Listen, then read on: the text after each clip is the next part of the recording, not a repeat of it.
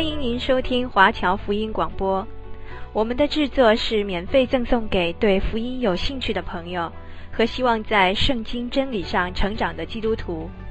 您可以透过电话、传真或电邮向我们索取。您也可以透过互联网浏览我们最新的消息和制作。我们的网址是 www.cgbconline.org。我们也欢迎您透过奉献来支持我们的事工。再次欢迎您收听华侨福音广播。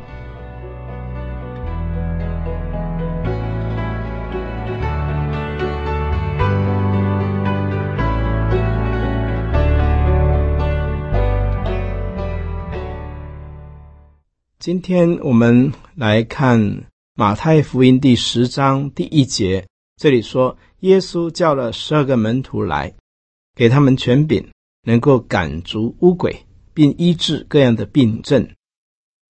好，我们看到这个赶鬼，还有医治各样的病症，非常重要的一个条件就是有权柄。这个权柄呢，是属灵的权柄。这个赶鬼不是你得了什么 P S D 就会赶鬼，一般的博士呢赶不了鬼，医生也不能赶鬼。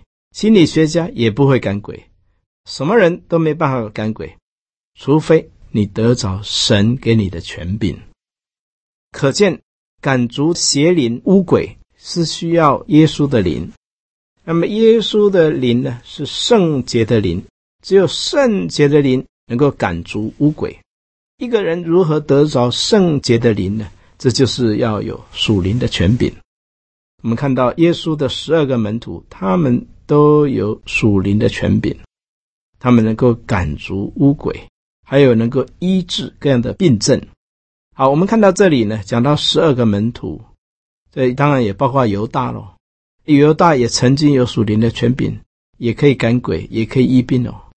所以犹大后来卖耶稣呢，他可以说是得罪圣灵，因为他本来也有这些权柄，也有能力，但是呢，他。违背神，出卖了基督，把基督重钉十字架，就不能重新懊悔。那么，所以我们今天每一个做神的仆人的，我们需要得着上头来的权柄，我们才能够赶逐污鬼，还有医治各样的病症。耶稣在要差派门徒出去传福音之前，他说：“天上地下所有的权柄都赐给我了，所以你们要去。”往普天下传福音给万民听，奉父子圣灵的名给他们施浸。凡我所吩咐你们的，都要教训他们遵守。我就常与你们同在，直到世界的末了。所以这个属灵的权柄呢，是神赐的。神学院有毕业证书，但是呢，不见得就是有属灵的权柄。属灵的权柄呢，是生命的问题。我们在神面前，我们有没有基督的生命？我们有没有被圣灵充满，过圣洁的生活？这个就是属灵的权柄。权柄从哪里来？权柄从神来。权柄从哪里来？权柄从圣洁的生活来。一个人有圣洁的生活，他才会有属灵的权柄。要不然呢？不但不能够赶鬼，反而被鬼赶。曾经有一个教会的牧师，他在睡午觉，忽然间呢，长子说：“，我们教会有人被鬼附了，请你来赶鬼吧。”刚刚睡醒就跑去赶鬼，要赶之前呢，那个鬼说：“你想要赶我啊？这么大胆！我是牧师啊，你是牧师，但是啊，你偷人家的钱呐，偷了教会的钱呐，你自己都不圣洁，你还要赶我？”后来他们长子听说，哦，你这个人自己都有问题了，会贪污了，就把他赶出教会。本来想要去赶鬼的，就真的是反而被鬼赶。所以呢，这个赶鬼呢，需要属灵的权柄，这是从圣洁的生活开始。今天很多人不敢去赶鬼，因为他们的生活还不达到那个圣洁的地步。现在从第七节到第十节，这里说呢，随走随传，说天国近了，医治病人，叫死人复活，叫长大麻风的洁净，把鬼赶出去。你们白白得来的，也要白白舍去。施洗约翰跟耶稣他们一开头讲的道呢，就是天国近了，你们应当悔改。这个天国近了，对于犹太人有什么意义呢？因为他们那个时候是亡国奴，是罗马人在统治，所以是很痛苦，就好像在埃及被做埃及人的奴隶。哦，突然间说天国近喽，神的国度来到了，你们可以被解放了，哇，他们都很高兴。但是要进天国，第一个条件是你们要悔改。天国近了，所以你们要悔改。八节说，医治病人，叫死人复活。叫长大麻风的洁净，把鬼赶出去。这个权柄要赐给人，那人会得到什么权柄呢？第一，可以医治病人；第二呢，可以叫死人复活；第三呢，叫长大麻风得洁净；第四呢，把鬼赶出去；第五呢，白白得来，白白舍去。耶稣给这些门徒权柄，这个权柄呢，可以医病，可以叫死人复活。你看主耶稣差派门徒要往普天下传福音的时候，说：“你们要往普天下传福音，给万民听。凡我所教训你们，都要教训他们遵守。这样，我就常与你们同在，直到世界的末了。”神应许与他的工人同在，所以我们除了有权柄可以赶污鬼，还有医治病人，还可以叫死人复活，叫长大麻风得洁净，把鬼赶出去。很重要的一点呢。就是神同在。如果没有神同在呢，鬼赶不出去；没有神同在呢，病不会好；没有神同在呢，你叫死人复活，他不复活；没有神同在呢，长大麻风也得不到洁净；没有神同在呢，鬼也不出去，他就继续住在你的心里。神同在是一切恩典恩赐的源头。第八节的后半段。你们白白得来的，也要白白舍去。这什么意思呢？因为我们从主耶稣所领受的救恩是白白得来的，你不需要花钱买救恩，只要你愿意，都可以得着救恩。我们从神那里白白得福音，我们也要白白的舍去。今天有很多人，他利用他所得的恩赐啦、才干啦。把福音呢，用版权把它框住，然后用很高的价钱来卖。这个有时候呢，反而把他的这个白白的恩典呢，被他框住了。有一些时候，我们要让很多人得到福音的话呢，就不要用那个版权的框框来框住。如果你觉得这些是可以白白的舍去的，那就不要再框住了，让大家可以免费的得着福音。第九节，腰带里不要带金银铜钱。这里其实是对以色列人，为什么呢？因为以色列人他们已经有这种接待的恩赐，不管是信主不信主，他们都很乐意接待人。所以门徒对以色列自己的同胞呢，不需要带金银铜钱，也不要带口袋，也不要带挂子，也不要带鞋拐杖，都不要。为什么？因为犹太人不管信耶稣不信耶稣，他都会很热心接待人，请人吃，请人住，所以这一点呢，你可以空手道。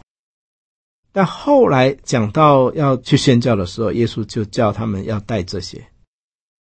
对自己的同胞呢，他们的文化已经会接待，会照顾你一切，你就不需要带了。这也是一种信心的生活，信心的操练。我们真的是需要。有这种的操练。接下来，我们来看马太福音的第十章十一节。这里说啊，你们无论进哪一城哪一村，要打听那里谁是好人，就住在他家，直住到走的时候。哎，这里是讲好人呢，不是讲艺人呢。比如说，我到非洲。那这个非洲呢，很多村子，他们那边没有基督徒啊，没有基督徒的时候怎么办？全村都没有人信主，我要找一个好人。不信主的人当中也有一些是好人，比较善良的，那你就住在他的家，直到你走的时候。这个好人不一定是义人，那艺人会是好人，但好人不一定是艺人。OK。这个好人呢，只是他比较善良，那你就去住他家，他也比较乐意接待人，你就去住在他家。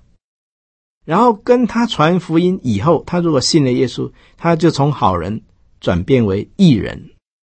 但是当你呢，到一个非洲啦，到印度啦，全村都不是基督徒的时候，你就先找一个好人，他接待你的话，他是第一优先有听到福音的权利。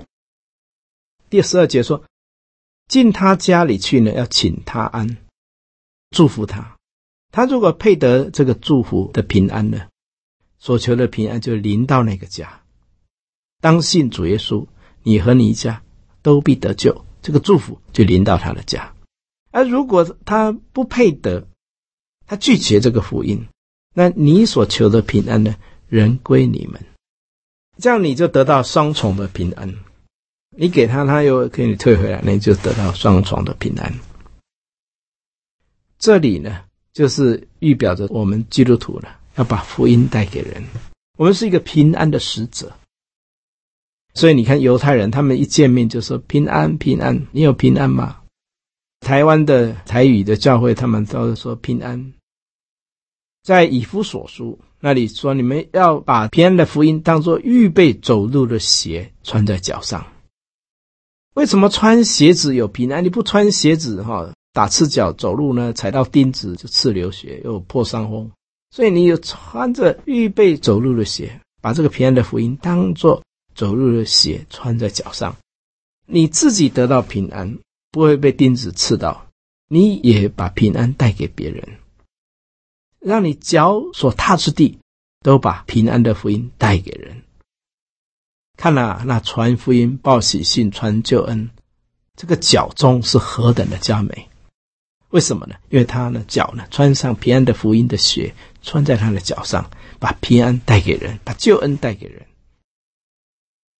凡不接待你们的，不听你们话语的，拒绝这个福音的，那么你们离开那个家或那个城的时候呢，就把脚上的尘土跺下去。这意思就是说，我已经把福音传给你们了。保罗有一次。他在哥林多要传福音，哇！他们就强烈的反对，拒绝他，拒绝他，他很生气，他就把脚上的尘尘土跺下去。他说：“你们的罪归到你们头上，我不理你们，我要走了，我到别的地方去宣教了。”但是那天晚上，神就对他说：“保罗，你不要怕，在这个城里有我许多的百姓，你留下来吧。”保罗就听神的话，就继续留下来。果然带了许多的人来信主，所以有时候你到一个城里面，不能够一下子就认为说啊，我是被拒绝的。如果一两个那不算，应该多走走看，说不定还有一些很渴慕、很追求的人。接下来第十六节到二十节，这里就讲到传道人的灵机应变。第十六节说什么呢？他说啊。我猜你们去，如同羊进入狼群，所以你们要灵巧像蛇，驯良像鸽子。这里讲到说，如同羊进入狼群，哦，这什么意思嘞？我记得我毕业典礼以后，还有一个差派礼拜，教授们一个一个为我们按手祷告。我的一位教授，他就为我按手祷告的时候，祷告的内容特别奇妙，所以我一直都记得。他祷告说呢：“神啊，这个江弟兄要毕业了，神啊，他呢将如同羊进入狼群，所以求神保守他的心。他大概知道我是一个比较单纯的学生，所以他特别为我祷告，说啊，他将要如羊进入狼群。那个时候我还没有开始牧会，我不知道那怎么去教会侍奉，不是照顾主的羊，怎么会有狼？其实呢，在教会里面。”这是各种都有，就是有病才会来教会啊，没有病怎么会来教会呢？所以来到教会呢，都是一些有病的人，所以教会是医院。来教会做礼拜都是病人，什么病呢？有骄傲病、贪心病、贪财病、淫乱的病，还有离婚的病，还有单亲的病，还有同性恋的病。什么杂七杂八的罪人都会跑来教会，为了要寻找光明。他这样祷告，我才明白哦，真的，那牧者在这一群人当中，真是如羊进入狼群。当然，教会也有绵羊，也有山羊，也有一些是豺狼，还有一些犹大。犹大是占十二分之一，所以教会的十二分之一呢，也总是有一些犹大贝啊跟犹大姆啊，这个犹大夫妇会闯进教会里面来。难怪呢，有一些教会呢，传道人被这些所谓的豺狼把他赶出教会，这是常常会听到的。某某传道人被教会里面的某某豺狼把他赶出去了。所以你们要灵巧像蛇，驯良像鸽子。这个灵巧像蛇是对魔鬼、对豺狼要灵巧像蛇。那么驯良像鸽子呢，是对传道人，还有对牧师、对平信徒，还有对神都要驯良像鸽子。那么对魔鬼、对鬼诈的豺狼呢，我们要灵巧像蛇。这两个呢，不可以把它颠倒用。啊，你不可以对上帝呢灵巧像蛇，上帝的话都不听，就溜走了。对神要驯良像鸽子，我们也不可以对魔鬼驯良像鸽子，那就完蛋了。魔鬼要引诱你去犯奸淫，那你要驯良像鸽子，也去犯奸淫去了，那你就完了。对魔鬼要灵巧像蛇，比如说约瑟的这个主人的太太呢，有一次引诱约瑟跟他上床犯淫乱的罪。他立刻就躲开，这个叫做灵巧像蛇，可以分辨出哦，这是魔鬼来的引诱试探，所以试探色情的诱惑呢，传道人基督徒要躲开，立刻躲开。但是呢，对神你不可以躲开哦，对神要驯良像鸽子，温柔顺服。对魔鬼呢，我们要躲开，这样呢，我们就是一个有智慧的人。接下来我们要来看马太福音第十章十七节，这里说：“你们要防备人，因为他们要把你交给公会，也要在会堂里鞭打你们。”所谓的防备呢，是对谁？有人要抓你，你要被抓去关监牢，或是要把你抓去砍头，这一种情况呢，你要注意，要小心，你要灵巧像蛇。像有一次，保罗。有人要来抓他，他们的信徒呢，就把他从城墙的窗户那边用绳子把他坠下去，他就溜走了。在台湾有一个阿美族的原住民女传道，叫做吉旺。那个时候呢，日本警察要来抓基督徒，他很会躲，警察从这边来，急往就从后边溜出去，几十次。日本军要抓他，抓不到。如果有一天实在是需要殉道，那你还是要殉道。但是能躲就尽量躲。譬如说，你们如果到一些国家是很不方便的，不准许你传福音的，那个真的是要灵巧像蛇。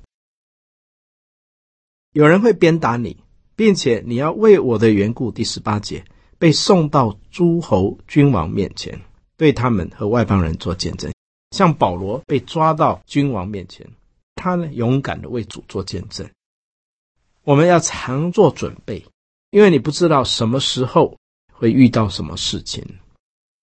平常如果都已经预备好了，第十九节他说：“你们被交的时候，就不要私利怎么说话或说什么话，到那个时候必吃给你们当说的话。”这种情况呢？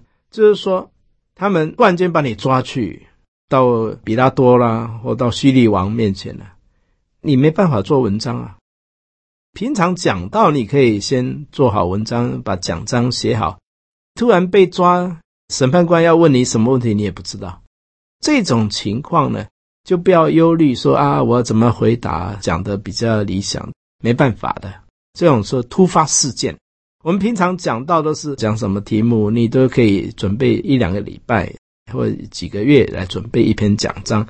但是被抓去要被砍头了，你准备什么题目？你要回答什么？根本不知道，你也不晓得他们是要控告你哪一方面，不清楚。那个时候你不要忧虑怎么说怎么答，因为到那一种情况呢，不是你自己说，乃是你们父的灵在你们里头说。所以如果碰到要被砍头了，那个时候要讲的话是圣灵帮你说怎么去回答，圣灵会帮助你。第十九跟二十这两节，我们不要把它误用。有一些人哈，他懒惰，带查经他懒得准备，他要去讲到呢，他也没有准备，没准备就上讲台了。他说：“我一上台，那圣灵就会指示我当说的话。”这种是懒惰人的借口。明明这十九、二十节是当他为主殉道，要被抓去审判，不知道他要问什么问题，可能面临被砍头的这种不知如何回答的情况。那个时候圣灵帮助你，但是你平时如果不准备讲道，随便就上台，到时候胡说八道，那是瞎指令、瞎指，这很可怕。格里汉他说啊，我每一次要上台之前，我要把我的奖章背过二十五遍，他才上台。不是马马虎虎的。如果一个传道人马马虎虎上台，那他有一天绊倒人，上帝要追讨他绊倒人丧命的罪。接下来我们要来看第二十一节，说弟兄要把弟兄，父亲要把儿子送到死地，儿女要与父母为敌。害死他们！诶，怎么说弟兄把弟兄，爸爸把孩子送到死地？天下父母心嘛，怎么有可能？哎儿女要与爸爸妈妈为敌，诶，还害死他们，这怎么可能？这里其实是讲世界末日之前会有的现象。为什么？因为到世界末日的时候啊，不再像古代，古代呢是臣仆尊敬国王了。这个社会的官啊，大家顺服啦，孩子孝敬父母，那个时候不会有这种问题。但是现在到处在推销民主，到后来呢，就变成人人皆皇帝，人人都可以做头，人人都可以造反。到世界末日的时候，孩子可以把父母杀掉，父母虐待孩子，孩子长大以后也虐待他的父母，就变成这样。到那个时候。是无法无天，世界末日的时候。第二十二节，并且你们要为我的名被众人恨恶，唯有忍耐到底的必然得救。那么传道人怎么办？传道人如果在末世的时候，真的是被大家痛恨。他们在学校只要听到哦，你是一个基督徒，哇，便当呢就不见了。要吃饭的时候一祷告，哎，便当不见了。有的人就骂他说：“去吃觉，死了没人哭。”台语说：“去吃搞西伯朗考，只要一知道你是基督徒，马上一些批评、攻击、论断的话就来到，就没有好日子过了。他们会因为你是基督徒，大家就痛恨你。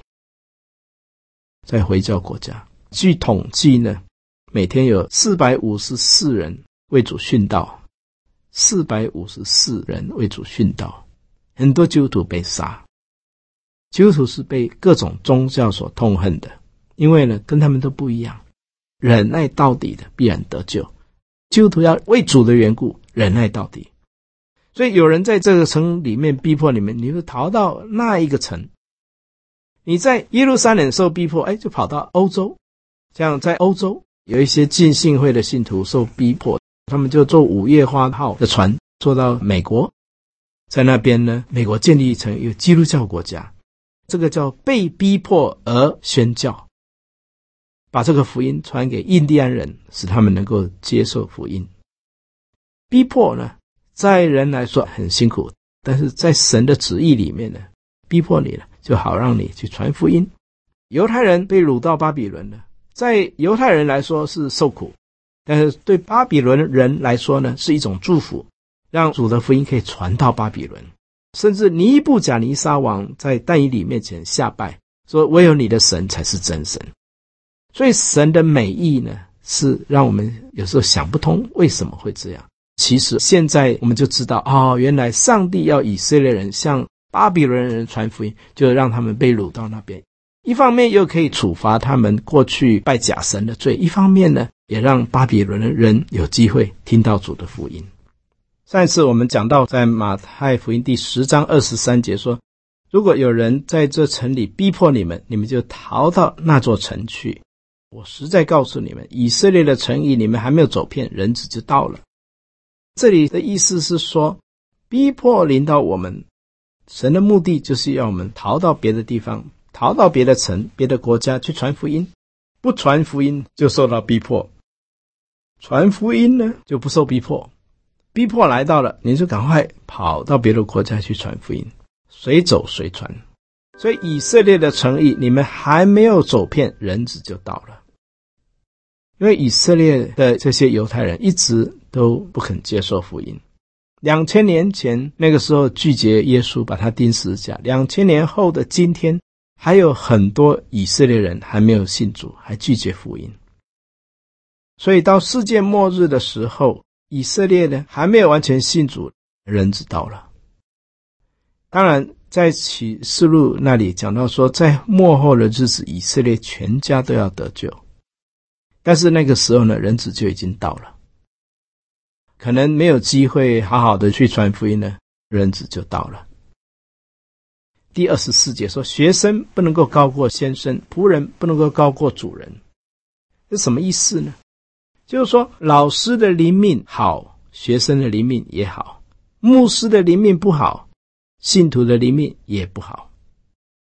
学生不可能灵命好过那个教导他属灵的这位老师，这个非常重要。我们需要有好的灵命，才能够教出好的学生。如果魔鬼攻击神学院的教授，使他软弱，灵性软弱。哇，他影响了好几百个神学生，这样子呢，几百间的教会都受到伤害，受到影响。好的老师产生好的传道人，好的传道人产生好的教会。如果神学院有很属灵的老师，哇，就影响了几百个神学生，也有美好的灵命追求，就影响了几百个教会，大大复兴兴旺起来。很重要的，我们做属灵的领袖，带人查经的人，自己要有美好的灵命，然后你去带领别人呢，才不会把别人绊倒。学生跟先生一样，仆人跟主人一样，也就罢了。人若骂家主是别西卜，何况他的家人呢？如果老师挨骂，学生也挨骂；牧师挨骂，信徒也挨骂。牧师为主殉道。信徒也会为主殉道，求神帮助我们。我们接下来要看马太福音第十一章，我们来看十二节。之前的这些呢，我们到路加福音的时候，我们会跟大家讲。现在先来看十二节，从施洗约翰的时候到如今，天国是努力进入的，努力的人就得着了。天国是怎样的人可以进去呢？是努力。努力进去。有一首歌说：“向前走啊，努力向前走，前进莫退后。”努力向前走，因为天国是努力进去的，努力的人就必得着。好像保罗说：“我不是以为自己已经得着了，只有一件事，不是很多事，我只有一件事，我只有一个目标，就是忘记背后，努力面前。”哎呀，努力！要来奔跑得奖。赏，在场上赛跑的都跑，但是得奖赏的只有一个，所以我要努力的来得着那个上好的福分。第十三节，因为众先知和律法说预言到约翰为止，先知呢就停止在约翰，新约唯一的先知就是约翰，约翰以后到现在呢就不再有先知。新约、旧约都在新约主后七十年、二十年、九十年就完成了，不再有先知。新约多半是使徒、牧师传道，所以后来写圣经的呢，多半是这些。在现在呢，已经没有所谓叫做先知，通常都叫牧师啦、传道，但还有先知的这种恩赐，比如说有说先知预言的恩赐，恩赐还有。第二十八节，凡劳苦担重担的人，可以到我这里来，我就使你们得安息。我心里柔和谦卑，你们当负我的轭，学我的样式，这样你们的心里就必得享安息。这里讲到说，凡劳苦担重担的人，可以到我这里来。这种重担，也许是肉体上的重担，或者是物质方面的重担，经济上、生活上或精神的困难。来到主耶稣面前呢，主耶稣能够叫你得安息。第一个安息呢，可能比较是物质啦、身体方面的安息；第二个安息呢，比较是精神上的。所以重担有两种，一种是属物质方面的重担，还有一种是心灵上的重担。只要来到主耶稣面前，耶稣都能够担当。你有物质上的需要吗？主耶稣可以担当，因为天空的飞鸟、地上的花草，神尚且养活。我们只要把我们的重担卸给耶和华，他必顾念我们，他可以帮助我们。第二种的重担呢，是心灵方面的。耶稣说：“我心里柔和谦卑，你们当负我的轭，学我的样式，这样你们的心里就必得享安息。”这里的这种安息呢，就是灵里面的，是精神方面的得着安息。所以，我们真的是需要来到主耶稣的面前，得到这种灵里面的安息。今天这个时代有多少忧郁症、躁郁症，还有自卑感，种种那种精神上的压力、竞争，很多人跳楼自杀，这是灵里面的重担。夫妻闹离婚啦、啊，不愉快啦、啊，这种的重担，更是需要带到主耶稣的面前。没有任何一件困难，耶稣不能够为我们解决的。只要我们愿意来到他的面前。他都要让我们得着释放。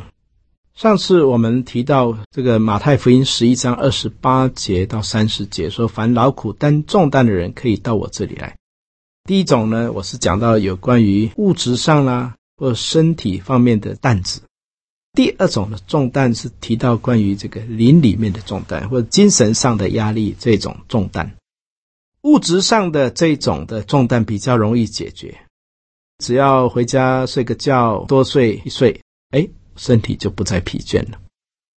精神上的担子，这个就不容易处理。为什么？精神上的担子，什么忧郁症啊、躁郁症，又什么自闭症，还有自卑感，还有压力，这个东西啊，我、哦、要请那个心理学专家来帮你辅导才有办法。这不是一天两天哦。像有一个协谈专家哈，那你给他辅导一个钟头，就一万块台币，讲一个钟头，你还没有听到对方讲，你就花掉一万块了，这不得了。心理上的这个担子呢，是最不容易的。但是耶稣告诉我们说，你要把这个担子交给他，他可以帮你处理。这一种心灵上的担子处理的两个办法呢，就是。柔和谦卑，柔和谦卑的相反词呢，就是脾气暴躁、骄傲。今天人会有很重的担子，也逃不过这两样，一个是脾气暴躁，还有一个是骄傲。骄傲的人看谁都看不起，骄傲的人呢，专门看人家缺点，不会去欣赏人的优点。骄傲的人呢，就会容易批评论断。这个人这里不好，那个人那里不好，这个老板这里不对啊，那个同事哪里不对，太太哪里不对，孩子哪里不对，太骄傲了，所以骄傲的人呢会制造纷争。那脾气暴躁，脾气暴躁伤人了。子曰：“喜极时，勿多言，言多失信；怒极时，勿多言，言多失礼。”发怒了，最好不要讲话。